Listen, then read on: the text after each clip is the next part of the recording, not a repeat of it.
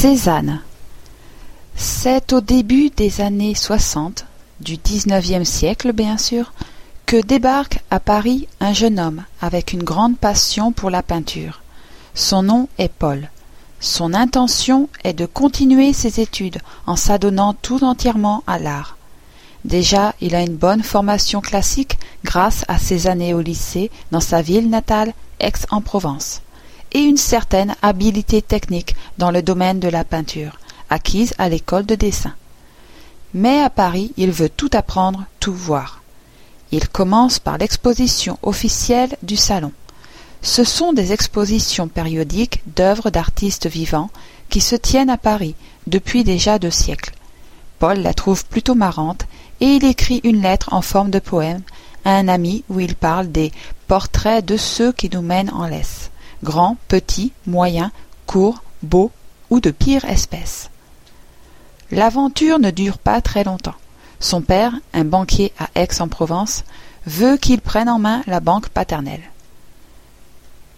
Alors Paul repart pour la Provence et essaie de s'y mettre aux colonnes de chiffres et aux calculs financiers. Son ennui accroît, et un jour il griffonne sur un livre de comptes. Mon père, le banquier, ne voit pas sans frémir, au fond de son comptoir, naître un peintre à venir. En fin de compte, son père cède et permet à Paul de repartir à Paris. Enfin, il se met aux études. Il s'inscrit à l'Académie suisse et bientôt se lie d'amitié avec d'autres jeunes peintres. On peut imaginer Paul assis dans un café parisien, un verre de rouge sur la table devant lui, des amis assis en face. Paul les appelle Claude ou Jean ou Émile, nous, on les connaît mieux comme Monet et Renoir, et l'écrivain Zola.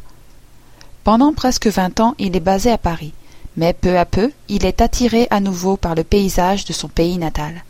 D'abord, il séjourne à Aix, puis il passe un ou deux mois là-bas. En 83, il habite presque toute l'année à Aix et à l'Estac, banlieue de Marseille, à une vingtaine de kilomètres au sud d'Aix. À la fin du siècle, il y est définitivement installé, n'allant que brièvement à Paris. Il y meurt en 1906 à l'âge de 67 ans.